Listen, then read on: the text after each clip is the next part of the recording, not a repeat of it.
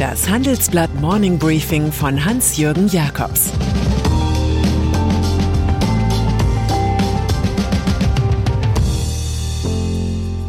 Guten Morgen allerseits.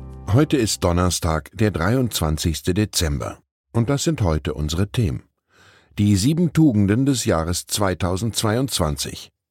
Der General schafft das Impfziel und das Christkind bei den Schuldenmachern des Bundes.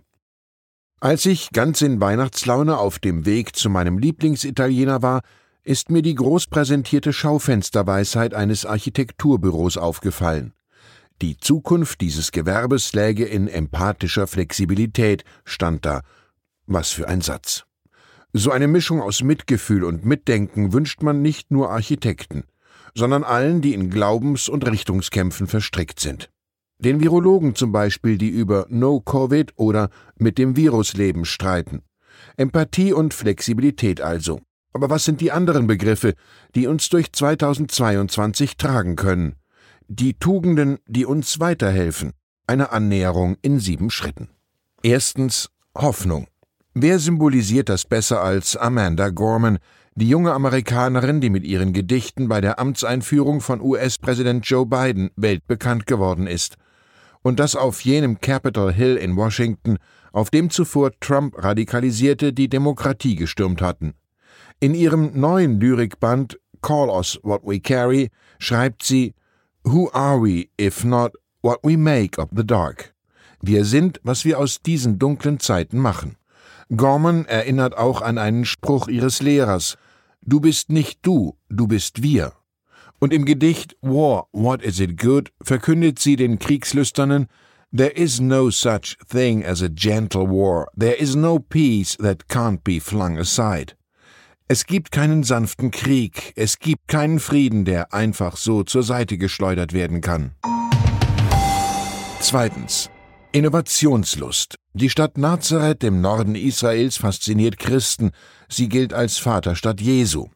Sie lockt aber auch Hightech-Jünger, weil hier 70 Start-ups ins Leben gerufen worden sind.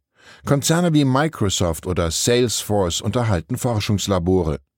Dabei will die NGO Zofen bis 2025 den Anteil arabischer Bürger im israelischen Hightech-Sektor verdreifachen. Das wäre eine Revolution, sagt Zofen-Chef Raik Halabi im Handelsblattreport. Noch fehle die kritische Masse an Firmen, weil die Stadtverwaltung zu wenig Verständnis für Digitalisierung habe, sagt Halabi. Das kennen wir. Gleichwohl ist hierzulande erfreulich, dass bis September 12,4 Milliarden Euro an Start-ups geflossen sind. Das ist so viel wie nie zuvor. Investor Klaus Hommels sagt aber auch, um einen neuen Mittelstand aufzubauen, braucht es 100 Milliarden Euro Wagniskapital im Jahr. Drittens. Großzügigkeit. In diesen Tagen erinnern wir uns an Charles Dickens und sein Ebenezer Scrooge. Der gierige Kaufmann aus A Christmas Carol hat irgendwann nicht mehr gesagt, Geiz ist geil, sondern stattdessen Gut ist geil. Im Traum wird dieser verknöcherte Scrooge dazu gebracht, an Tiny Tim zu denken, den schwerkranken Sohn seines Angestellten. Schließlich schickt er ihm zu Weihnachten einen fetten Truthahn. Der bekehrte Krämer feiert in dieser Weihnachtsgeschichte am Ende das Christfest selbst. Dass Rendite nicht alles ist, haben 2021 auch die Schwarzgruppe, zu der Lidl gehört, und die Firma Würth gezeigt. Sie halfen mit 10 Millionen bzw. 5 Millionen Euro den Hochwasseropfern im Ahrtal. Wie ein neuer Scrooge wirkt auch der amerikanische Tech-Milliardär Jeff Green. Der hat die Glaubensgemeinschaft der Mormonen mit der Ansage verlassen, 90 Prozent seines 5 Milliarden Dollar Vermögens für gute Zwecke zu spenden. Er begann mit 600.000 Dollar für eine LGBTQ-Gruppe. Viertens. Bildungshunger. Demokratische Gesellschaften versprechen oft große Aufstiegschancen. Diese sollen sich allen bieten, unabhängig vom Sozialstatus, wenn sie in der Schule Erfolg haben. Bulgarien hat diesen Mythos tatsächlich wahrgemacht, und zwar nach zwölf Regierungsjahren der Korruption. Bei den Wahlen stiegen Kirill Petkov 41 zum Premier und Assen Vassilev 44 zum Finanzminister auf. Beide haben an der Harvard Business School studiert. Die Harvard Boys nennt man die beiden im ärmsten Staat der EU jetzt.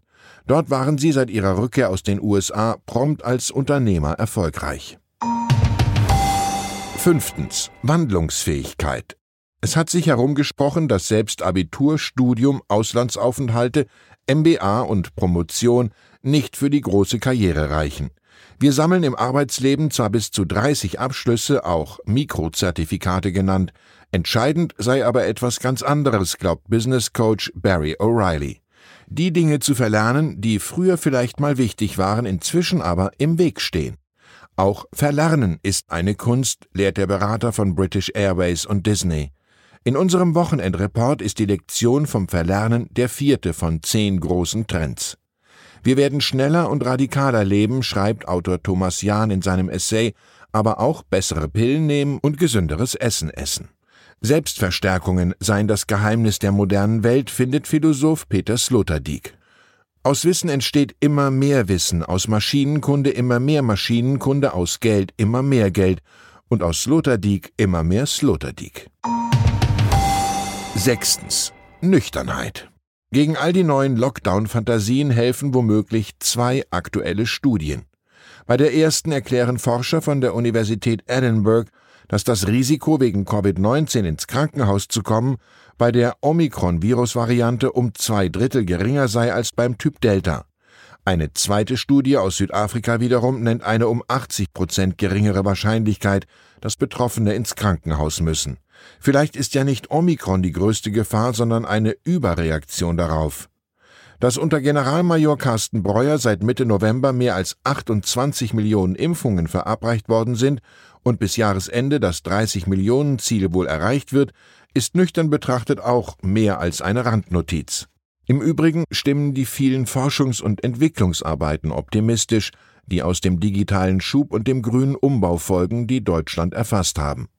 Es sei schön zu sehen, dass man heute nicht mehr ins Silicon Valley reisen müsse, um bahnbrechende Technologien zu erleben, schreibt Handelsblatt-Chefredakteur Sebastian Mattes. Heute genügt eine Reise nach München, Berlin oder Paris. Siebtens Mut.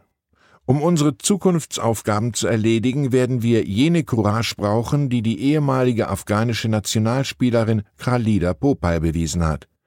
Die 34-Jährige hat im Sommer von Dänemark aus die Ausreise von 35 Nachwuchsspielerinnen aus ihrem Heimatland organisiert. Sie sind via Pakistan vor den Taliban geflohen. Die Spielergewerkschaft und Sponsoren wie die Chedek Association des Rabbiners Mosche Margareten haben dabei geholfen. Wir arbeiten Tag und Nacht, um die Frauen rauszubekommen. Ich habe die Macht, die Stimme der stimmlosen Frauen zu sein, und ich werde meine Macht nutzen, sagt Popal.